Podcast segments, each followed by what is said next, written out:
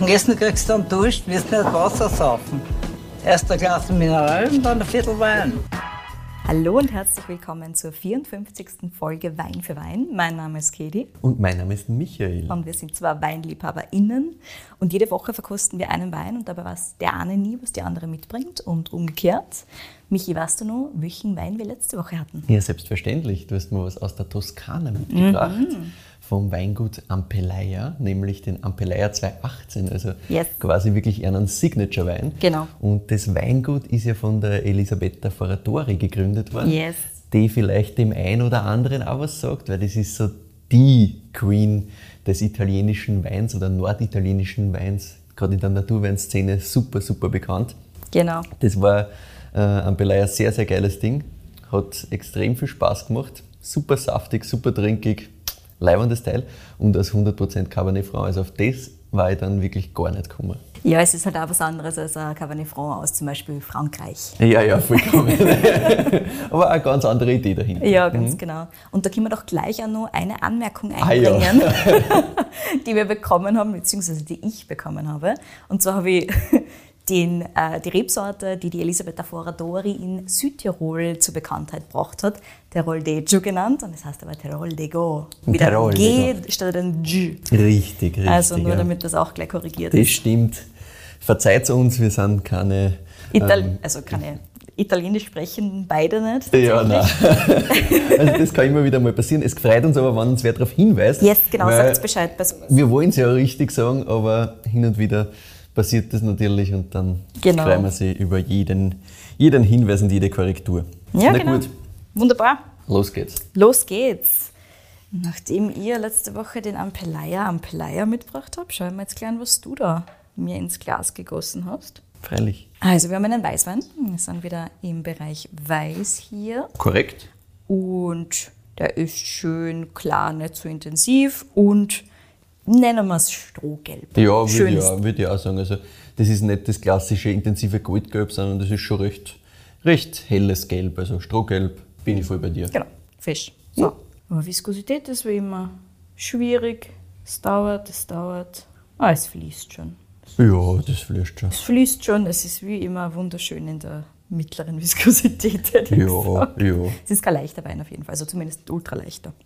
Nein, ist, ist, nicht, ist von der Viskosität her jetzt nicht die, die ultra easy Variante. Aber ja, rühren wir eine. Ich rühre mal.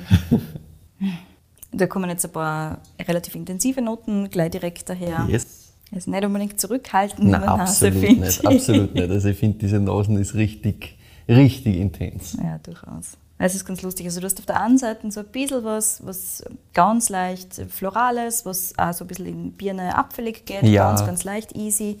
Schön. Ähm, Nichts Mehliges oder so, sondern schon ja, eher auf der knackigeren Seite. Yes, Und dann hast du dazu noch so ein bisschen was, ein bisschen was Vegetabiles meiner Meinung nach. Mhm. Auch da für mich bin geht ich das bei immer, dir. Für mich geht das immer Richtung Kohl. Also diese, dieses ganz spezifische Ding Mhm. geht für mich eher so Richtung, ja, und ich weiß nicht wieso, weil das ist meine erste Assoziation.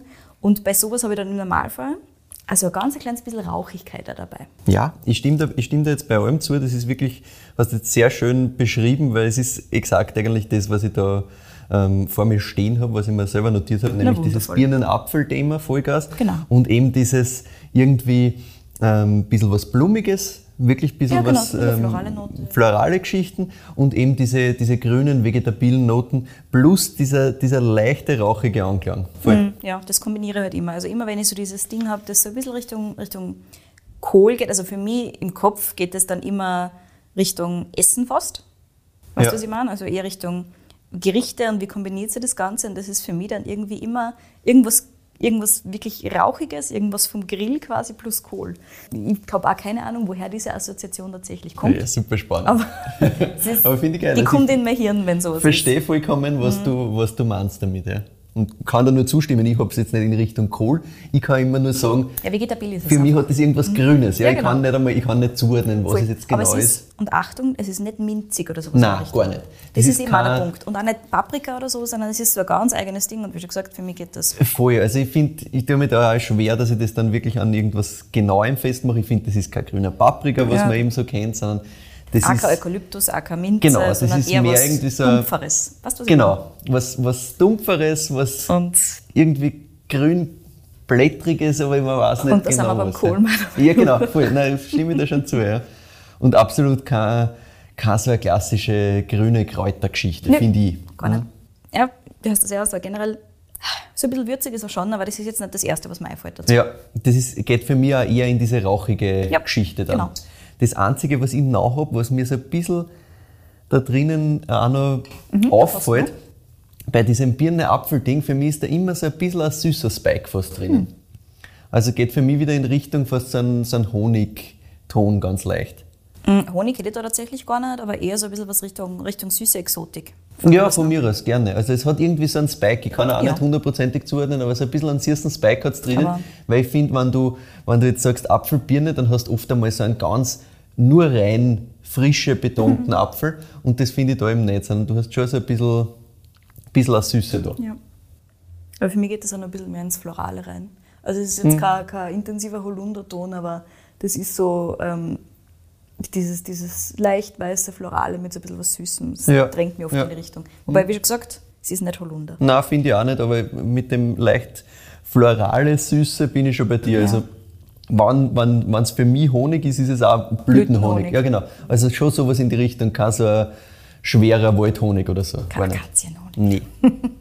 Gut, das war im Prinzip jetzt alles, was ich zu dieser Nase da ja, es ist eh erstens sagen viel möchte. und zweitens intensiv trifft es halt einmal auf jeden Fall. Also da ist einiges. Na gut, ich schau mal, wie er am Gaumen ist. Brauche ich gleich meinen zweiten Schluck. Mhm. So. Vom Aromenspektrum her sind wir da relativ stark auf dieser vegetabilen, rauchigen Note, meiner Meinung nach. Ja, finde ich. Ja. Das Süße kommt ganz am Anfang so ein bisschen. Aber mhm. nur kurz. Mhm. Und im Abgang bleibt dann dafür mehr so dieser, dieser Apfelton. Mhm. So dieses, nicht intensiv, aber leicht mustige. Das bleibt für mich so hinten. Plus ein bisschen Würze auch, aber nicht genau definierbar, um ehrlich zu sein. Mhm. Der, ich finde, in der Mitte steht total dieses, also relativ intensiv, dieses Kohl plus Rauch. Ich finde auch, also diese vegetabile Noten ist in der Mitte sehr präsent. Ja, genau. Insgesamt finde ich, ist das Ganze im Vergleich zur Nosen weit schlanker. Definitiv. Weil die Nosen ist so, so super intensiv. Ja. Das zieht schön durch. Hast eine schöne Säure da. Ja, genau. Also der Körper ist jetzt absolut nicht überbordend. Nein. Ähm, du hast, ich finde, ganz am Anfang, ganz, ganz am Anfang, wirklich, wenn du es dann gerade ganz frisch äh, im Mund gekriegt hast, hast du eine ganz leichte Schmelzigkeit, aber mhm. das ist, das hat nicht viel mit dem Körper an sich zu tun tatsächlich. Der Körper Nein. an sich ist relativ schlank. Hm, ich schaue mir noch mal ein bisschen genauer an, aber Säure habe ich jetzt, aha, ist nicht super intensiv wahrgenommen, aber ist schon durchaus vorhanden. Aber schon da, ja, voll. Das passt schon ganz gut. Knochentrocken ist auf jeden Fall. Knochentrocken, ja. Ich finde, hinter hast du noch zusätzlich zu diesem einerseits diese vegetabile Noten, die sich wirklich lang durchzieht, finde ich. Dann kommt so eine Würze rein und dann kommt so eine richtige Salzigkeit am Schluss, finde ich. Ja, salzig passt. Also das ist ja. richtig. Plus ein bisschen, wie schon gesagt, ein bisschen was Mostiges fast. Hm? Ja, ich finde auch, es hat so ein bisschen am Gaumen also ein bisschen was Quittiges, finde ich. Und das ja. geht auch in die passt Richtung, was ich, was ich finde. Ja. Mhm. Aber insgesamt, das ist nicht wahnsinnig fruchtbetont, das hat eine schöne Frucht, aber ja. das ist insgesamt schlank, zieht schön durch, ja. super eben salzig für mich und diese, genau. diese Würze sehr karg, sehr karg, ja. Mhm. Und es macht halt, also macht sofort dann Lust auf den nächsten Schluck, finde ja. ich. Also du musst sofort weiter trinken. Mehr oder Case in point hier, vorher gerade. Voll. Naja, war mir auch gefühlt fast schnell weg am Anfang. Plus halt, nachdem ich vorher gerade nur einen Kaugummi drinnen gehabt habe, ist es halt schwierig. Man muss im Normalfall ja man sollte vielleicht beim Verkosten nicht, nicht direkt davor. Ja, ja. Aber gut, was das stimmt, das hat ein bisschen was damit zu tun, jetzt würde ich sagen, weil ich finde, der bleibt schon relativ lang eigentlich. Ja. ja. Für das, dass er so schlank ist. Ja, coole Sache. Was ist das? Hm, gute Frage. also rein von dem, wie man jetzt daherkommt und wie er wirkt, hätte ich ihn grundsätzlich eher in die Steiermark dann mhm. Und hätte ihn grundsätzlich eher, ja, in ein kühleres Eck von Österreich gesteckt, um ehrlich zu sein. Mhm. Deswegen bin ich eher Richtung Steiermark gegangen. Mhm. Ansonsten, ich darf dann nicht ins Burgenland. War natürlich mhm. lustig, wenn jetzt aus dem Burgenland kam, aber ich würde ihn tatsächlich nicht ins Burgenland setzen, okay. zumindest nicht ins, ins nördliche Eck, wo es halt wirklich, wirklich warm wird. Mhm. Und Rebsortentechnisch, ja, wir sind wieder eher in der Kernfruchtecken als in der Steinfruchtecke, also eher Richtung Apfel, Birne und so weiter, plus diese Rauchigkeit. Wobei die, glaube ich, eher vom Boden kommt oder von, im Normalfall vom Terroir kommt als von irgendwas mhm. anderem, plus ein bisschen Ausbau vielleicht. Aber ah ja, ausbautechnisch Holz, wenn dann gebraucht und sehr alt und nicht mhm. merkbar. Ähm, eher Stahltank, hätte ich gesagt. Und was kann ich nur erzählen dazu? Habe ich schon gesagt, er kommt in der Nasen tatsächlich, wie wir eh schon besprochen haben, opulenter daher, also am ja. Gaumen tatsächlich ist am Gaumen. Definitiv. Sehr direkt, sehr clean, kühl, wie schon gesagt, eben auch. Und ja, generell von der Stilistik her eher kühl. Hm. Mhm. Was ich mir vorstellen kann, ist, dass es eben, also ich denke, es ist reinsortig, es wirkt mir nicht wirklich, das ist muss ich ehrlich sagen. Das ist definitiv Aber reinsortig. Wohin du ist nur ein bisschen die Frage. Ich habe schon gesagt, also ich hätte jetzt einfach intuitiv eher in ein kühles Eck gesteckt, eher in die Steiermark gesteckt als irgendwo anders hin, auch weil die Säure relativ intensiv ist. Und ja, Rebsortenspektrum technisch. Können wir Richtung Grüne Wettiner oder Chardonnay gehen. Wir können für Welsch, Welsch können eventuell auch sein, aber da fällt mir ein bisschen die Säure, die sollte ein bisschen intensiver sein oder könnte intensiver sein eventuell. Aber ja, kann ich mir auch vorstellen grundsätzlich. Darf, ich, die, darf ich dich kurz unterbrechen, weil ich lasse dich halt so hart da rein. Ja, ja, na go, go, go. Aber das ist ja gerade das Lustige. Also, bis jetzt ähm, war jetzt noch nichts dabei, was irgendwie wirklich gestimmt hätte. Sehr gut. Also, ähm, soll, soll, ich auflösen oder magst du, noch, magst du nur mit dem, mit dem Wissen jetzt, dass das von den Rebseiten jetzt noch gar nicht in die Richtung gegangen ist, ähm, möchtest du noch einen, einen Versuch wagen? Wobei auch das ist aufgelegtes, aufgelegte Schwierigkeit, sage ich mal so. Super, wunderbar. So ist ja, da einfach dazu. Aufgelegte Schwierigkeit ist natürlich immer gut. Ja, ja, erzähl. Gut. Go for it. Wir haben einen Lindenblättrigen im Glas. Bitte. genau. Du kennst die Rebsorte vielleicht besser als Haschlevelü.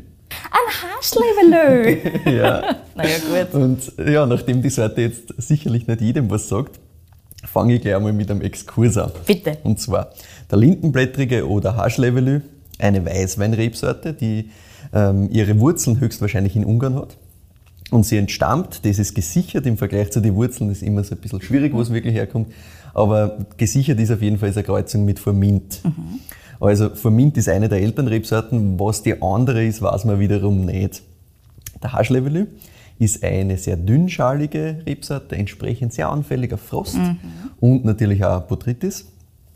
Der Winzer, zu dem kommen wir dann später gleich, ja, der sagt, wenn du auf einer Lage, wo du weißt, da kannst du zu Botrytis kommen, mhm. Haarschlevelü pflanzt, dann wirst Botrytis kriegen. Also hundertprozentig. Entsprechend, ja. äh, um das nochmal hervorzuheben, wie anfällig. Und nachdem die Rebsorte ja wahrscheinlich aus Ungarn kommt, ist auch dort der Haschlevelü am meisten verbreitet. Und zwar haben wir 2008 dort 1600 Hektar gehabt. Doch? Das ist nicht wenig. Mhm. Ja. 2008, deswegen, ich habe keine nähere Zahl gefunden, keine aktuellere. Okay. Das würde mich interessieren, wie sich das jetzt verändert hat, das habe ich leider nicht gefunden. Aber ähm, wird sicher sehr ein bisschen was da haben, aber wird noch einiges da sein. Ja. Mhm. Und der Großteil, das wirst du wahrscheinlich äh, erraten können im Tokai, mhm. weil für den Tokaier Süßwein neben dem Vermint Haschlevelü die, die Hauptrebsorte genau. ist. Und da genau. wollen wir auch so ein bisschen diese Botrytis-Anfälligkeit nutzen. Genau. Das ist halt dieser Punkt genau. an der Sache. Exakt. Und äh, ganz typisch für die Rebsorte ist eben dieser intensive Duft. Angeblich nach Linde, deswegen Lindenblättriger.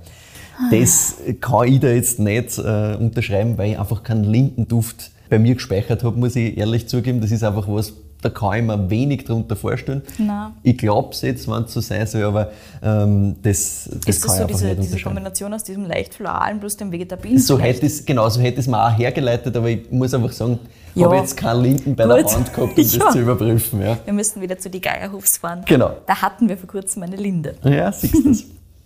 Jedenfalls ähm, ist die Rebsorte sonst noch in der Slowakei und in Rumänien mhm. mit ein paar Hektar vertreten. In Südafrika, das hat mich auch voll gewundert. Südafrika? Ja, knapp 75 Hektar. Also nicht, Wer nicht ganz so wenig. Arschlevelü in Südafrika? I don't know. Aber ich weiß, dass es 75 Hektar dort gibt. Ha. Und auch im Burgenland war es früher ähm, aufgrund der Zugehörigkeit mit Ungarn stark mhm. vertreten. Heute haben wir weniger als einen Hektar. Hm? Und ich werde jetzt im weiteren Verlauf dieser Folge auch Haschlevelü sagen und nicht Lindenblättriger. Ja, bitte sag Haschlevelü, bestes ja. Wort überhaupt. Erstens, weil es leibendes Wort ist. Zweitens, weil es einfach die korrekte Herkunft, ja. sofern man dem Glauben auch bezeichnet. Und drittens, in Österreich darfst du eh nicht Lindenblättriger auf einen Wein draufschreiben. Mhm. Das heißt, das ist eigentlich auch Geschichte. Na gut. Und ja, wir sind in Österreich. Spannend. Das Nicht heißt, wir sind irgendwo im Südburgenland wahrscheinlich. Nein, aber da kommen wir gleich noch drauf. wir sind aber zumindest einmal im Burgenland. Wir Ich bin nähern schon uns sehr an. gespannt, wo es uns hin verschlägt. Wir nähern uns an. Ja, und der Großteil von diesem einen Hektar, den es in Österreich gibt, der gehört genau dem Winzer. Und ab 2021, das ist schon mal ein kleiner Vorgriff, weil wir Mhm. haben da im Glas 2018. Ja. Okay. Ab 2021 wird dann ein Haarschlevel auf der Flasche stehen. Aber eins nach dem anderen. Aktuell steht auf der Flasche königlicher Wein. Warum das so ist, das werden wir im Laufe dieser Folge noch erörtern. Also da bin ich sehr gespannt. ja, ja, heute viele, viele Spoiler, viele, Viele coole Sachen. So, und jetzt machen wir mal einen ordentlichen Schritt in der Weinbaugeschichte Mhm. und in der Geschichte allgemein zurück. Wir befinden uns im heutigen Burgenland um 1700, beziehungsweise ein bisschen davor, nämlich äh, 1683, wenn wir ganz korrekt bleiben. 1683 war die zweite Türkenbelagerung. Und das heutige Burgenland, also die Osmanen haben versucht, Wien einzunehmen, Türkenbelagerung, das heutige Burgenland war Aufmarschgebiet der Osmanen. Warum erzählt er das? Naja, damals sind einfach alle Leute geflüchtet aus dem Burgenland. Das heißt, du musst dir vorstellen, der Pflegland, den wir heute als Burgenland kennen, der war einfach dann menschenleer, weil die sind geflohen, die haben nichts mehr gehabt, die sind vertrieben worden, ähm, teilweise natürlich auch von den Osmanen ermordet worden, sonst was. Und unter der Maria Theresia um 1760 hat es dann erste Ansiedlungsversuche gegeben, damit man dieses menschenleere Gebiet ähm, und diese Fläche wieder nutzt und wieder besiedeln kann. Und da sind vor allem Ungarn und Kroaten ähm, angesiedelt worden. Auch das kennen wir heute, wenn wir ins Burgenland schauen. Da gibt es viele kroatischstämmige, ungarischstämmige, logischerweise, weil das ist ja Nachbarland auch, ähm, Familien und viel Herkunft aus, aus dieser Zeit. Aber es hat dann auch bald den Versuch gegeben, bayerische und fränkische Familien anzusiedeln. Das habe ich auch ganz spannend gefunden, weil die waren handwerklich und agrartechnisch recht gut ausgebildet. Und die haben Familien, die halt damals in Bayern oder in Franken nicht wirklich viel Fläche gehabt haben, nicht wirklich reich waren, sind halt da quasi unter Anführungszeichen als Wirtschaftsflüchtlinge ausgewandert. Die sind wirklich geholt worden über die Donau von Ulm runter Spannend. bis nach Wien verschifft. Ähm, Und denen ist Steuerfreiheit gegeben worden damals Ah, ja. und auch Land gegeben worden.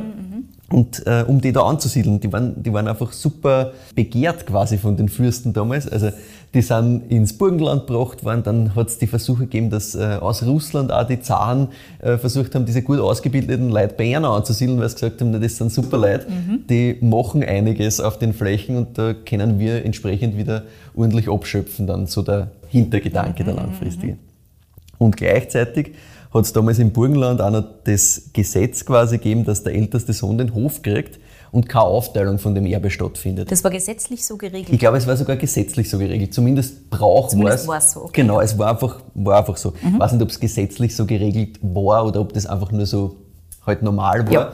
Jedenfalls war das auch nochmal spannend, weil man dann gewusst hat, als Familie, der Hof bleibt weiter. Und man, es Kommt wird nicht, nicht irgendwie aufteilt. Ja, genau. Und das wird nicht zerspragelt oder so, wie es dann später war. Und du fragst jetzt natürlich, ja, warum erzählt er mir den ganzen Schaß? Und keine Sorge, ich komme zum Punkt. Eine dieser Familien, die damals ins heutige Gebiet, Achtung, Seewinkel, genauer Wirklich? gesagt, ja, Da hätte ich überhaupt nicht hindern. genauer gesagt nach Jahr Frauenkirchen, 2018, aber erzähl weiter. nach Frauenkirchen gekommen ist. Ja. Und du wirst da die Familie nicht erraten, ist die Familie Ummertum. Was? Ja, jetzt klingt jetzt bei dir sicher, wahrscheinlich auch bei den meisten Das ist ein ZuhörerInnen. Ummertum. Ja, das Weingut Ummertum ist eines der bekanntesten und da jetzt Achtung, Rotwein-Weingüter Mhm. in Österreich. Ja. Und was das jetzt mit unserem Haschlevel zu tun hat, darauf kommen wir später. Jetzt gehen wir mal in der Geschichte ein bisschen weiter. Es hat dann in den Jahrzehnten sich die Zeit ein bisschen geändert, ähm, vor allem das Thema Erbschaft. Das heißt, die Höfe und Betriebe sind alle kleiner geworden. Es ist nicht mehr alles auf den Ältesten übertragen worden, sondern ist halt aufgeteilt worden. Und der heutige Betrieb der Ummertums wird dann 1958 gegründet mit rund 6 Hektar Landwirtschaft, Produktionsschwerpunkt Zuckerrüben und Getreideanbau. Kurz drauf kommt dann einmal der erste Hektar Weingarten dazu. Da wird Trauben an, an die Winzergenossenschaft verkauft. Damals, das habe ich auch ganz spannend gefunden, ein Kilo Trauben umgerechnet zwischen 10 und 30 Cent. Also echt Komplett arg, ja. Reich bist damit also absolut nicht geworden, aber nicht. Betrieb ist schon langsam gewachsen. Sie haben gemerkt, im Weinbau ist schon ein bisschen ein Potenzial drin. Mhm. Bei der restlichen Landwirtschaft ist es noch schwieriger geworden quasi. Entsprechend äh, ist die Rebfläche langsam angestiegen. Man hat dann auch angefangen, selbst ähm, Fassweine zu produzieren und dann auch auf Flaschen abzufüllen, erstmals 1970. Mhm. Was auch relativ früh ist, du kannst dich sicher noch erinnern, das haben wir auch beim Weingut Krutzler damals genau. besprochen. Genau. Also 1970 ist schon ordentlich früh, um eigene Flaschen zu füllen und zu verkaufen. Dann äh, ist erstmals Rotwein gepflanzt worden, auch das früh, weil damals war Burgenland ja doch noch weiß eher. Kurz darauf ist dann erstmals Rotwein gepflanzt worden. Zweigelt oder Rotburger, wie er eigentlich mhm. sagen sollte, wenn man sich mit der Geschichte beschäftigt, mhm. aber gut. Ähm, das ist deswegen ganz spannend, weil diese Rebsorte ist erst Anfang der 70er wirklich offiziell aufgetaucht. Äh, die Kreuzung vom Fritz Zweigelt geht auf 1922 zurück, ist aber dann lang eigentlich nicht wirklich beachtet worden und erst in die 70er hat das angefangen. Und in derselben Zeit, das, spannend, hätte ich auch absolut nicht in diese ganze Geschichte und auch nicht in Richtung dieses Weinguts geben. Erste Versuche mit Weingartenbegrünung hm. in die 70er. Ja. Und man hat dann in die 70er das Ganze intensiviert, weil man gemerkt hat, dass es funktioniert und hat auf Dauerbegrünung im Weingarten umgestellt. Im Seewinkel. Mhm. ja. Und um 1980 äh, kommt es dann zu Überlegungen, wer den Betrieb übernimmt. Mhm. Es gibt drei Kinder und logisch, na klar, der älteste Sohn übernimmt es. Der hat auch schon Weinbauausbildung gemacht und das passt eigentlich alles. Aber der entscheidet sich dann überraschend dafür, dass er das nicht machen will. Hm. Und es folgen dann in die 80er, zwei, drei Jahre wirklich Ungewissheit, wo man nicht gewusst hat, wie es weitergehen soll. Und der jüngere Sohn, der Josef Ummertum, mit dem habe ich im Vorfeld der Folge telefoniert, mhm. der ist damals gerade in die Hack gegangen und hat dann angefangen, dass er Raumplanung studiert. Raumplanung? Ja, also mhm. nichts mit Wein am mhm. Hut gehabt. Und er hat sich auch für das Thema eigentlich nicht interessiert. Auch einfach, weil er gewusst hat, das macht eh der Bruder. Naja, klar. Ja. dann schließt du damit ab und machst was anderes. Genau. Und er hat sich aber dann damals, wie das halt angefangen hat, dass der Bruder das nicht machen will, hat er sich ein bisschen überlegt, ja, Raumplanung, also der vorgezeichnete Weg damals war, du sitzt dann in einem Büro bei der Landesregierung wahrscheinlich, ähm, kommst nicht wirklich raus und ja, könnte vielleicht auch ein bisschen Fahrt werden. Und dann habe ich gedacht, naja, vielleicht würde sich doch das Weinthema anschauen, weil es wäre irgendwie schade, wenn das jetzt der, ähm, weil es der Bruder halt doch nicht machen will, wenn das irgendwie gar nicht weitergegangen ist. Sind die zwei die einzigen Brüder gewesen oder gibt es genau. noch wen? Okay. Genau. Aber sie waren zu dritt, das heißt, es gibt dann eine Schwester mhm. und er ist der, der jüngere Bruder. Okay. Er hat sich dann entschieden, dass er die, als Gastschüler die Weinbauschule in Klosterneuburg äh, macht. Mhm. Das ist quasi gegangen, dass man in so einem einjährigen Intensivlehrgang ähm, einfach die ganzen Weinbau- und Kellerwirtschaftsgeschichten nachmacht oder Wirklich? mitmacht. Genau. Ah. Er hat gesagt, das war, war gar nicht so einfach, weil du hast halt einerseits keine Vorkenntnisse quasi gehabt. Mhm. Es war dritter, vierter, fünfter Jahrgang, alles was Weinbau, Kellertechnik war, in das eine Jahr presst. Also relativ dicht das Ganze. Dicht mhm. und er ist random einmal da gewesen, einmal dort ja. gewesen, einmal da drin gesessen, einmal dort drin gesessen. Das heißt, du hast das nicht wirklich aufbauend gemacht, sondern halt, wie es sich halt ausgegangen mhm. ist. Und er hat gesagt, ja, das war, war wild, aber er hat das gemacht. Und dann hat er geschaut, dass er irgendwo Praxisstellen kriegt. Auch das war damals nicht so einfach. Ne? Wie gesagt, wir sind da in die 80er, mhm. weil Österreich war damals ja noch nicht bei der EU. Mhm. Anfang ah ja, der 80er. Das vergisst man immer. Richtig, das mhm. vergisst man vollkommen. Gerade heutzutage ist das so selbstverständlich. Und du hast eine Sondergenehmigung braucht und eine Arbeitsbewilligung. Und das mhm. war einfach super schwierig. Ja, bürokratisch natürlich. Vollgas. Mhm. Aber er hat in Deutschland, in, in Rheinhessen was gefunden. Es hat jetzt keine Relevanz mehr heute, hat er gesagt, okay. das Weingut. Aber er war froh, dass er einfach irgendwo arbeiten hat können. Und durch Kontakte von der Familie hat er dann auch in Frankreich ähm, sich einiges anschauen können. Vom Elsass über das Burgund, Provence, Bordeaux, also in verschiedenste Weingüter unterschiedliche Erfahrungen sammeln können. Und das war einfach für ihn insgesamt sehr wichtig. Auch wieder von der Erfahrung, auch wieder von dem, was unterschiedlich war. Er hat jetzt auch gesagt, die Weingüter selbst, die einzelnen, das ist nicht, nicht das, wo er sagt, das ist heute das Relevante gewesen, sondern es ist ja mehr darum gegangen, was er da alles gesehen hat. Mhm. Ja, und dann hat er das Weingut übernommen, 1985, 14 Tage nach Gutes, seinem Einstieg. Gutes Datum. Genau, 14 Tage nach seinem Einstieg ist der Weinskandal publik geworden. Wundervoll. Genau, es war für die meisten ein Riesenschock, nicht so für den Josef. Er hat gesagt, naja, schlechter kann es eh nicht mehr werden, von da geht es bergauf. und hat das als Chance gesehen. Kannst du auch machen. Ja, voll. Ich meine, haben wir eh so ein bisschen gehört beim, beim Weingut Krutzler wieder, dass damals die Jungen die Chance gesehen Stimmt, haben irgendwie, ja. Ähm, dass da was geht auch in Richtung Veränderung. Also so hat, hat er das auch beschrieben und er hat gesagt, ja, aber waren es damals nur einfach Traubenlieferanten oder haben sie damals schon ein bisschen eigenen Wein gemacht? Na, sie haben eben diese eigenen Flaschen seit 1970, ah, haben ja, sie eigene Fassen und, gesagt, und ja. in Flaschen gefüllt, also schon ein bisschen eigene Sachen gemacht, aber halt. Aber nicht im großen Stil? Nicht im großen Stil, okay. ja, auf das kommen wir eh gleich noch. Aber alles, ja, unbekannt und okay. hat keiner gewusst von mhm. im Endeffekt. Und ja, er hat gesagt, die, die meisten Leute, ähm, abgesehen von, von den Jungen, das hat er eben genauso betont, mhm. die meisten Leute haben sich angeschissen, die haben nichts gemacht, ja. haben sich nicht traut, jetzt irgendwie was zu tun, eben aufgrund des Weinskandals quasi verunsichert, dass er jetzt eh niemand mehr glauben wird. Und was hat er gemacht? Er hat gesagt, na jetzt geht's los und ist zur Gastro hingegangen und hat dort seine Weine vorgestellt. Mhm. Das haben wir schon mal in einer ähnlichen Form gehört, habe ich auch schmunzeln müssen beim Armin Kinesberger, damals mhm. in Folge 17. Ne? Der ist ja auch einfach zu einem Lokal nach dem anderen, hat die Weine hingestellt und gesagt, kostet's. Das hat der Josef Ummertum auch gemacht und das ist gut angenommen worden so richtig der Durchbruch gelungen ist ihm dann mit dem Zweigelt Hallebühl. Mhm. Das ist auch heute noch das Aushängeschild. Und zwar mit dem Jahrgang 1987. Und zwar 87 war, wie er sagt, eigentlich ein Scheißjahr. Hm. Es war ein verregneter Sommer, feuchter Herbst. Da hat es dann auch die Rebsorte Zweigelt, die damals verschrien war als dünne Suppen und kein ja. gescheiter Wein. Und ein Winzer, den keiner kennt. Hm? Also eigentlich nicht die, optimal, genau, nicht die optimalen Voraussetzungen. Aber er hat damals schon angefangen mit, mit Barrikfässern zu arbeiten, weil er es aus Frankreich kennt hat. Äh, Ertragsreduktion war bei einer seit Jahren ein Thema. Und es hat in Wien damals ein paar Top-Lokale gegeben, eine Handvoll. Steireck zum Beispiel hat es damals schon gegeben, das Gasthaus Eckel oder den Alt Wiener Hof.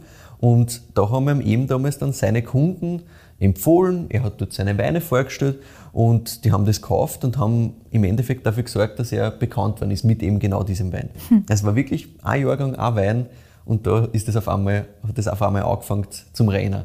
Und dann war er auch auf der Vinova damals, wie diese große Weinmesse gehört hat. Vinova hat das geheißen. Genau. Ah. Auch das haben wir übrigens Folge 46 beim Weingut äh, Krutzler ganz kurz gehört. Das war ihm damals die wichtigste Weinmesse. Und da hat er dann auch viel Aufmerksamkeit mhm. gekriegt. Und ja, von da an ist es eigentlich bergauf gegangen. Er sagt, dass er natürlich extrem entgegengekommen ist, dann Ende der 80er, dieser Rotweinboom im Burgenland. Mhm das war ein Riesenklick, weil er einfach schon extrem viel mit Rotwein gemacht hat davor. Und ja, jetzt war er halt einmal in der Szene quasi bekannt, hat dadurch auch Möglichkeiten gehabt, dass er in Köller investiert, wobei er auch gleich sagt, nichts jetzt technisch übertrieben oder so, aber es ist um so Sachen gegangen wie gekühlte Gärung zum Beispiel. Mhm. Es war absolutes Neuland damals. Mhm. Also es hat einfach keiner kennt, gerade in Österreich noch nicht. Und dazu noch eine kleine Anekdote weil er das erzählt hat, das habe ich so lustig gefunden. Er war um 1985 in Frankreich unterwegs, hat sich da ein paar Weingüter dann auch angeschaut, uh, unter anderem in Bordeaux das Chateau Palmer. Haben wir auch schon gehört im Podcast, der liebe Dani Vogelweiz hat ja da sein Praktikum mhm. gemacht, Folge Nummer 23 ist da die Referenz. Und der Josef Ummertum sagt, ja, er war halt damals mit seinem Rucksack unterwegs. Ja. Da bist halt wirklich einfach da rundgegangen, da war halt touristisch noch gar nichts, mhm. 85. Und hast halt ein paar Weingüter gehabt, vielleicht irgendwo einmal ein Café, das offen gehabt hat und das war's. Und er ist halt da um und umgegangen, du kannst einfach reingehen können. Ja. Und war halt damals, hat es nicht gegeben mit Anmeldung oder so. Und er ist einfach halt beim Chateau Palmer in Köln eine, hat einen Typen gesehen, hat mit dem gequatscht und das war halt der Kellermeister. Und er hat gefragt, das war im Sommer, warum ist denn da so Haas herinnen? Und der hat gesagt, ja, das ist überhaupt kein Problem. Und er hat einmal gefragt, ja, man, da liegen die ganzen Fassen, so dass der Wein, ist das nicht irgendwie schlecht?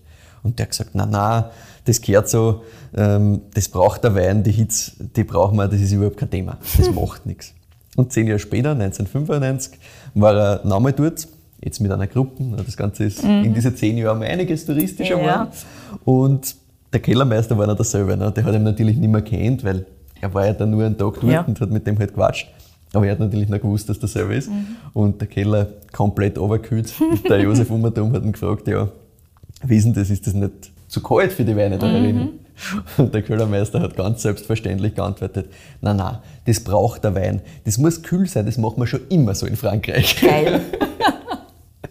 also ja, da hat es einiges an, an, Neuerungen, Veränderungen gegeben mhm. zu der Zeit. dadurch, dass er da in Frankreich war, hat er sich viel abschauen können und viel schon mitbringen können, das vielleicht in Österreich zu der Zeit noch nicht so weit verbreitet war. Ja. Und auch im Weingarten ist, ist viel weitergegangen. Stichwort äh, weitere Ertragsreduktion, mhm. grüne Lese, das war damals auch noch ganz unbekannt. Ja. Haben wir auch wieder beim Krutzler gehört, ne, dass da Generationenkonflikt und so. Das genau, war bei einer. Wenn du jetzt Ertrag reduzierst, wieso wüssten was vom Wein Genau, da kriegen wir ja weniger und ja, so weiter und so fort.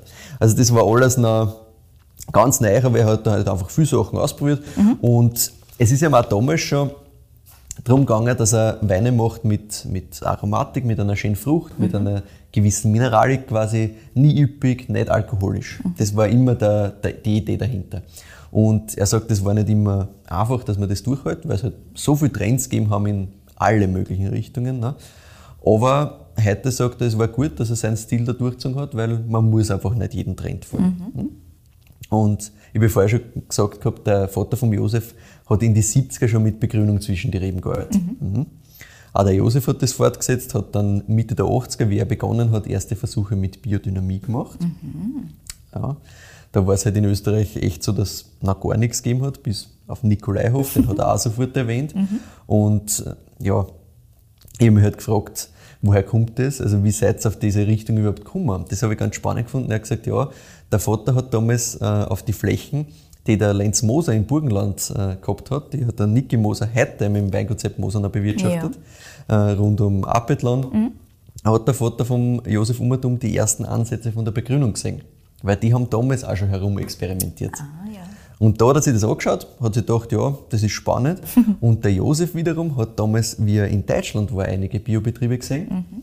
Dann auch später in die 80er noch einige davon besucht und der hat gesagt, das war halt schon ein bisschen was anderes, als wie man sich das heute vorstellt. Also er hat gesagt, Bio war damals, da ist alles um dumm gegangen. Also bei den Leuten ist alles um dumm gegangen. Das war dreckig, ungepflegt, richtig wild. Da kommt ja dieser Ruf her, dieser genau. ursprüngliche. Genau. genau.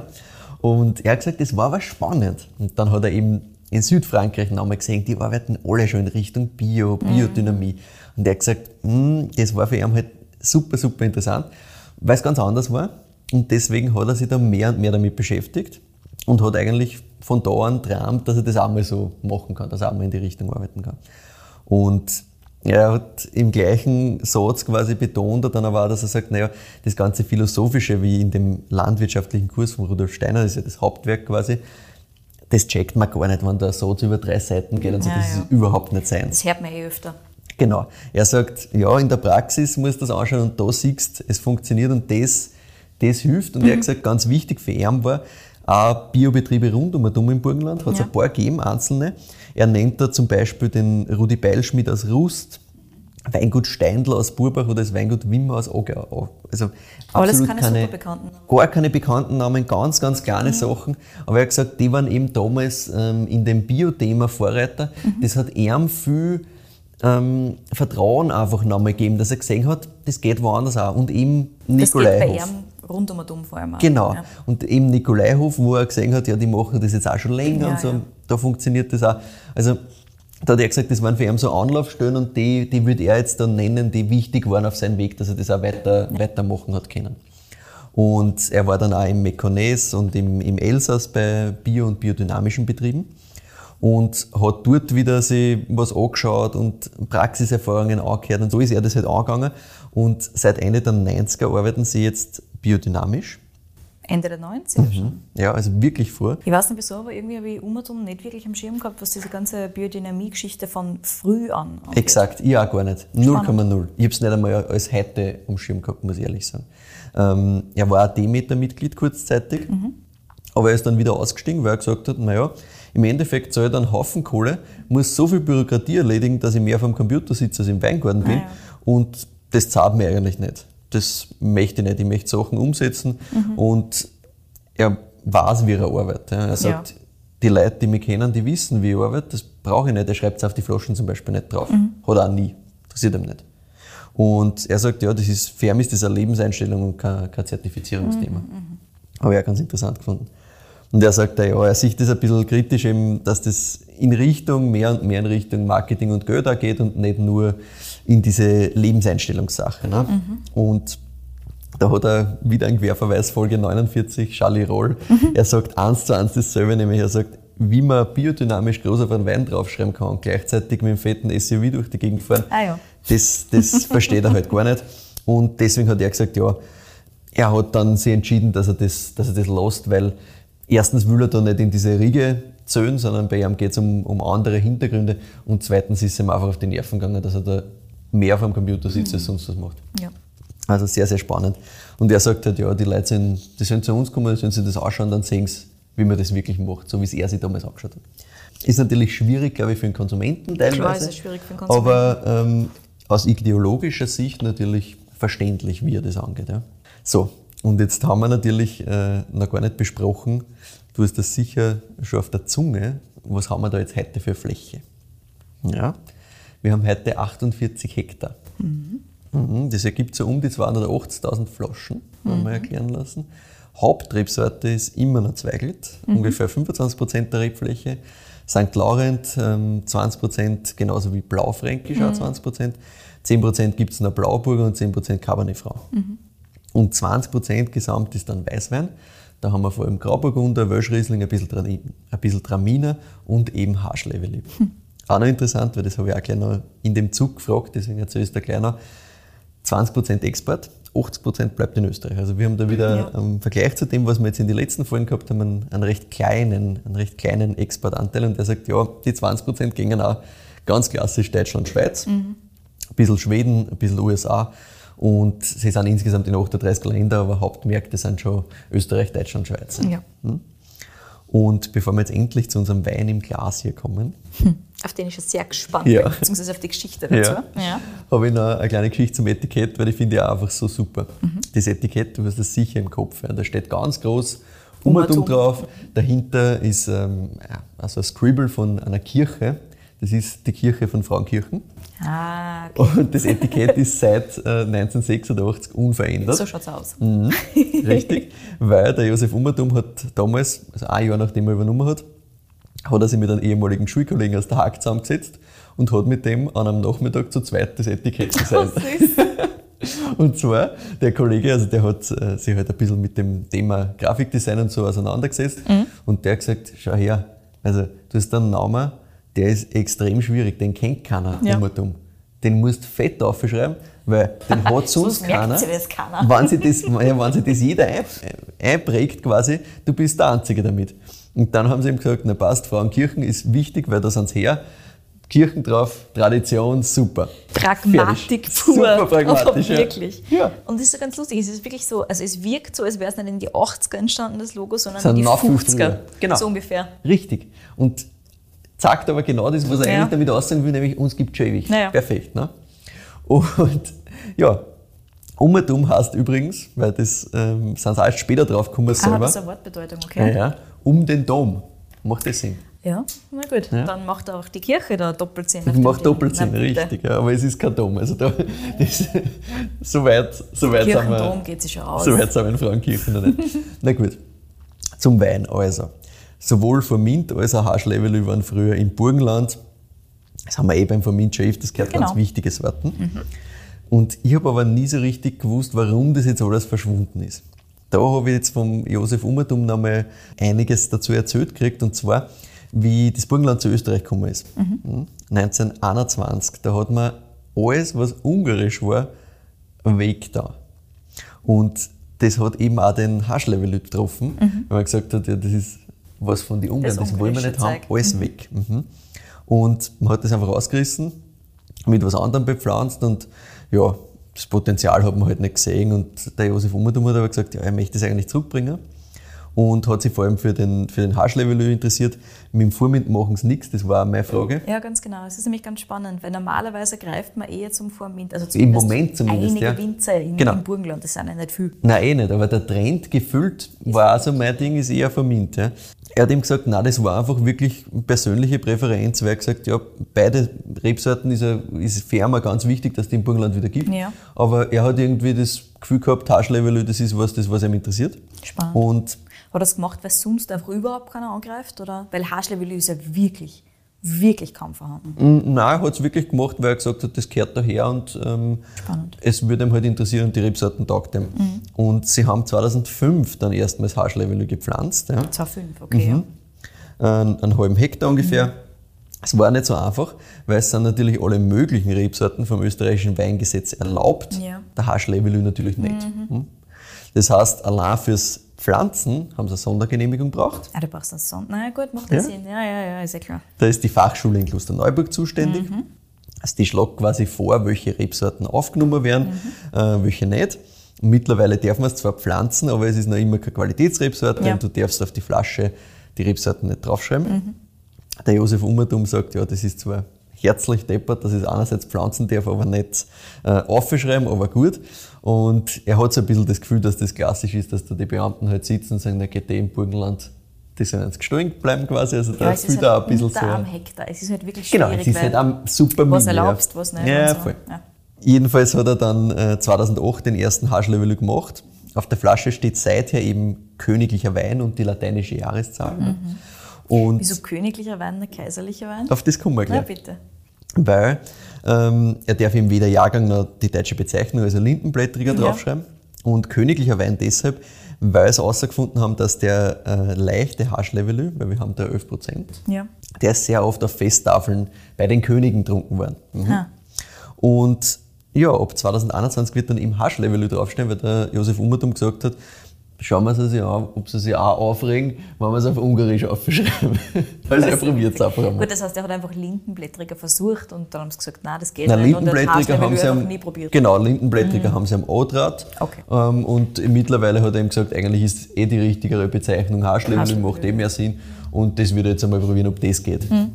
Gelesen wird der Haschlevelü beim Weingut Umertum mit der Hand eh klar. Mhm. Ähm, die Lese für die Rebsorten ist so noch ähm, zwei Drittel der Hauptlese ungefähr, also Wirklich? Anfang Oktober, ja. Ey. Mhm.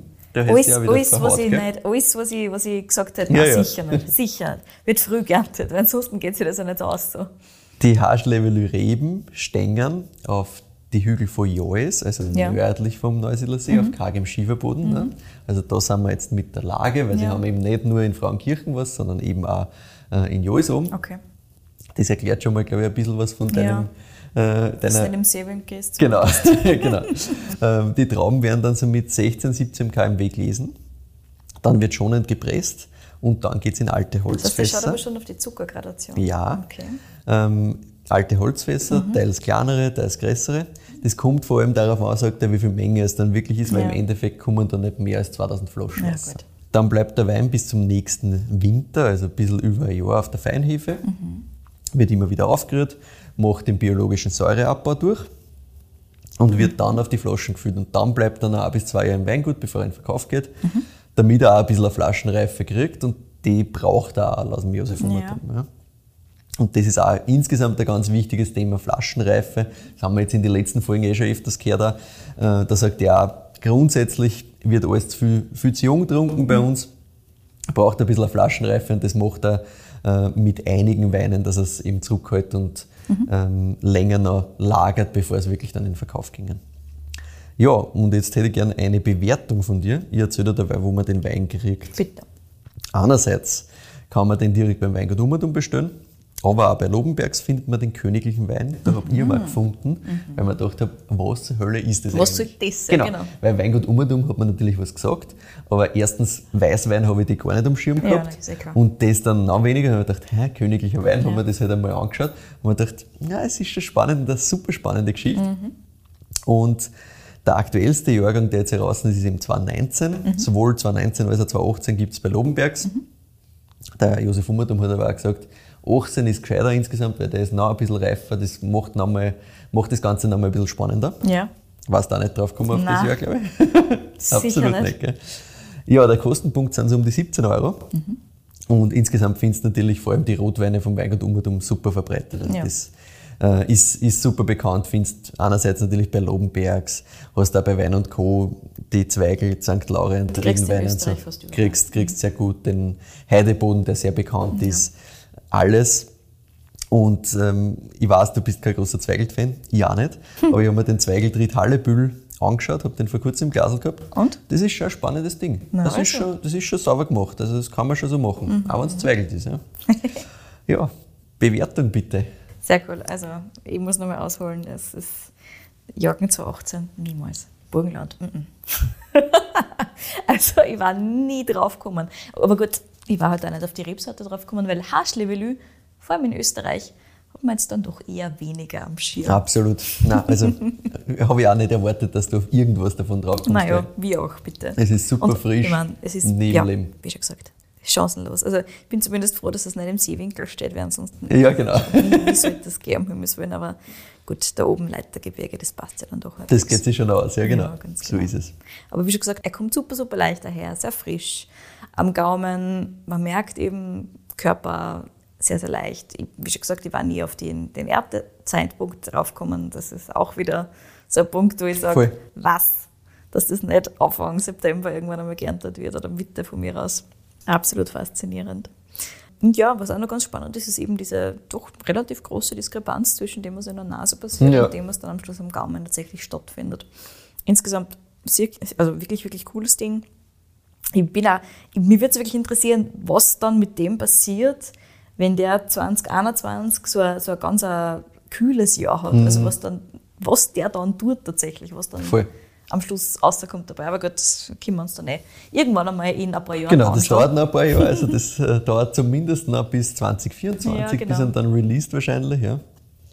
Aber ja, das wird auf jeden Fall nochmal spannend. Absolut. Nein, ich gebe ihm eine wunderschöne glatte 9,0. Da bin ich ganz bei dir. Also das habe ich mir exakt auch so notiert. Finde es nämlich mega spannend, finde es super geil. Ist sehr trinkig und ich finde es schön, dass diese historische Sorte weiterhin unterstützt wird und da was gemacht wird. Definitiv. Und er sagt ihm auch, ja, schon langsam passiert so ein bisschen was. Also dadurch, dass jetzt Ja. da zumindest einmal erlaubt ist, das anzupflanzen und so, das sind schon ein paar, Hürden ein paar kleine Schritte musst. und das ist ihm schon wirklich, wirklich ein wichtiges Anliegen. Ja. Weißt du, wo er seine Rebstöcke her hat? Hat er die aus Ungarn direkt oder irgendwelche Klone von irgendeinem Nope. speziellen Weingut oder so? Weil das hätte mich nur interessiert. Wie gehst du das an, wenn es Ja. einfach kaum eine Rebsort oder ein Rebgut, im Prinzip Rebstöcke in Ja, Österreich das spannend. gibt? Weil in der Rebschule irgendwo wirst du das einfach nicht finden. Nein, du musst mit. Sicherheit Im Endeffekt nach muss Ungarn. es sicher nach Ungarn, ja. Ja. Es sei denn, es Aber gibt irgendeinen österreichischen Winzer, der das sonst noch größer Nein, macht. Weißt du zufällig, wo sonst noch Haschlevelü verteilt Ja, ist? es ist einfach ein bisschen was rund um und um noch, Okay. ähm, aber er hat gesagt, er ist auf jeden Fall der Größte. Ah ja, der Großteil dieses einen Hektars steht einfach bei ihm. Na gut, Also, dann gibt es ja in Österreich mit Sicherheit. genau. ne? Nein, also ich schätze aus Ungarn, Ja. ganz einfach. Ja. ich denke auch. Ich glaube, anders, anders geht es nicht, aber es ist ein, ist ein spannendes Thema, Mhm. stimmt. Ja. Ich bin aber auch noch nicht am Ende meiner Geschichte, ich habe noch ein bisschen was. Oh. Na bitte. Wir müssen noch ein bisschen über die Zukunft des Weinguts Ummertum Ja. reden.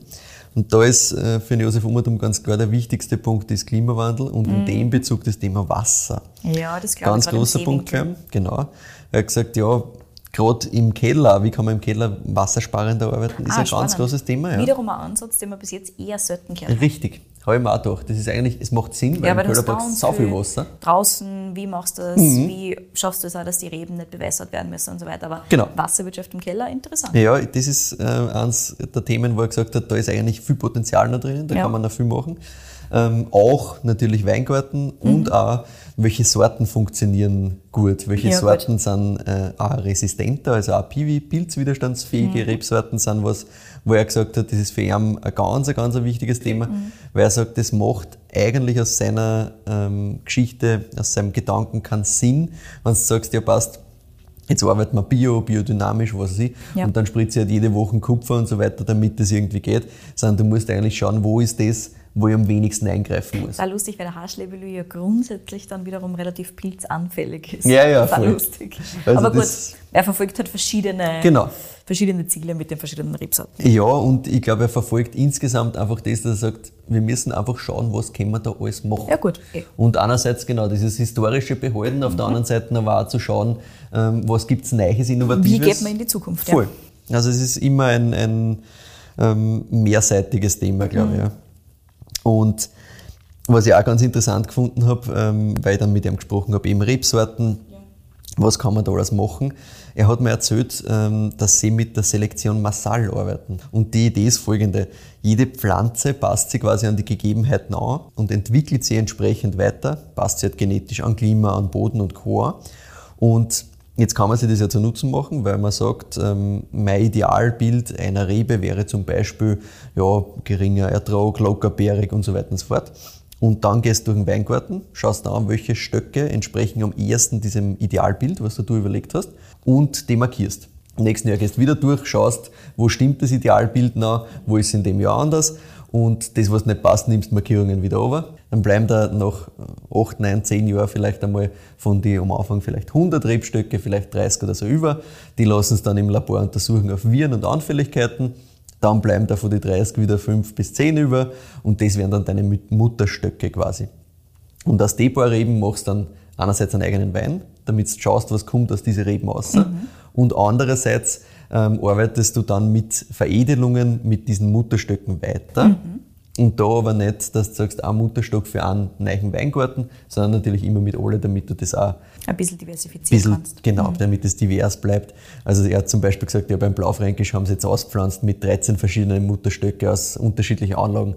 Und ja, auf dem bauen sie halt auf und das ist eben auch ganz wichtig. Mhm. Und was er da auch macht, das habe ich auch interessant gefunden, ist, dass er diese Selektionen, die heißen Gangl-Ummertum-Selektionen oder GU-Selektionen, mhm. weil er das mit dem Gangl, das ist der Labortechniker, gemeinsam macht, mhm. die gibt er dann auch an Rebschön weiter und stellt es zur Verfügung, weil er sagt, ja, ah ja cool. warum soll ich das jetzt irgendwie nur für mich nutzen oder mhm. so und als mein Eigentum betrachten, sondern das ist was, was sich an das Klima angepasst hat, sollen alle was damit machen.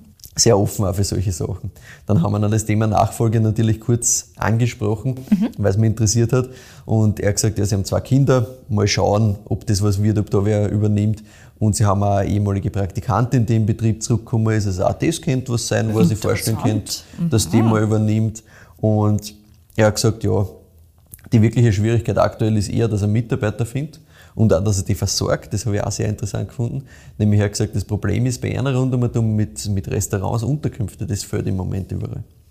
Also ah. da sind anscheinend auch durch Krise und Co. einige ja. eingegangen und er hat gesagt, ja, er muss echt schauen. Vielleicht werden sie auch wieder ein bisschen kleiner, größer werden will er eh nicht, aber vielleicht mhm. auch ein bisschen kleiner. Es kommt einfach darauf an, ob er überhaupt genug Mitarbeiter findet, dass er das weiterhin so durchziehen kann. Boah, das ist auch wieder so was, an das denkst, einfach Nein, überhaupt nicht, wenn du von außen drauf schaust. Überhaupt ja. nicht, deswegen habe ich das ganz interessant gefunden. Aber ja, was er weglassen soll, weiß er natürlich nicht. Naja, Wo schwierig. er weniger machen soll, weil Spaß machen tut ihm alles. Ja. Und ja, das war meine kurze Geschichte, nicht ganz so kurze Geschichte vom Weingut Umertum. Ein Weingut, das man in Österreich, finde ich, vollkommen für Rotwein kennt. Ich habe keine Ahnung gehabt, was dahinter steht, keine Ahnung, was ähm, äh, da einen biodynamischen Gedankengut mhm. dahinter ist. 0,0 habe ich gar nicht am Schirm gehabt. Sehr, sehr leibende Geschichte. Und ja, ich finde einfach, die, die Story von Josef Ummertum ist eine sehr, sehr spannende. Definitiv. Vielen Dank, dass du es mitgebracht hast, Michi. Ja, bitte gerne. So im Detail war mir das auch überhaupt nicht bewusst. super, super spannend. Dass er so bald schon angefangen hat mit Bio, biodynamisch. Super, super interessant. Dass er Haschlevelü in Österreich macht. Super, Na. super spannend. Ja, also habe ich mir auch gedacht, das ist, ist auf jeden Fall erzählenswert. Das ist ein schönes, ein schönes Ding. Definitiv. Deswegen muss man, muss man mal darüber berichten. Definitiv. Danke, lieber Michi. Gut, und auch euch vielen Dank fürs Zuhören bis jetzt.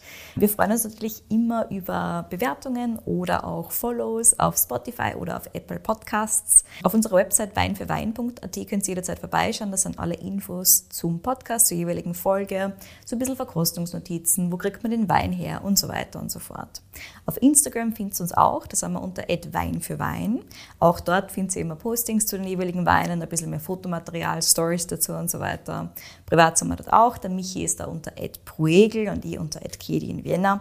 Wir freuen uns natürlich jederzeit über Feedback von euch oder auch über Weinvorschläge einfach per Mail entweder an kedi@weinfürwein.at oder an michael@weinfürwein.at. Bitte die Weinvorschläge und Ideen, die ihr habt für uns, jeweils nur an eine oder einen von uns zwei schicken. Ansonsten dann wir uns heute mit den Überraschungen. Ja, und dann sagen wir vielen Dank und bis nächste Woche.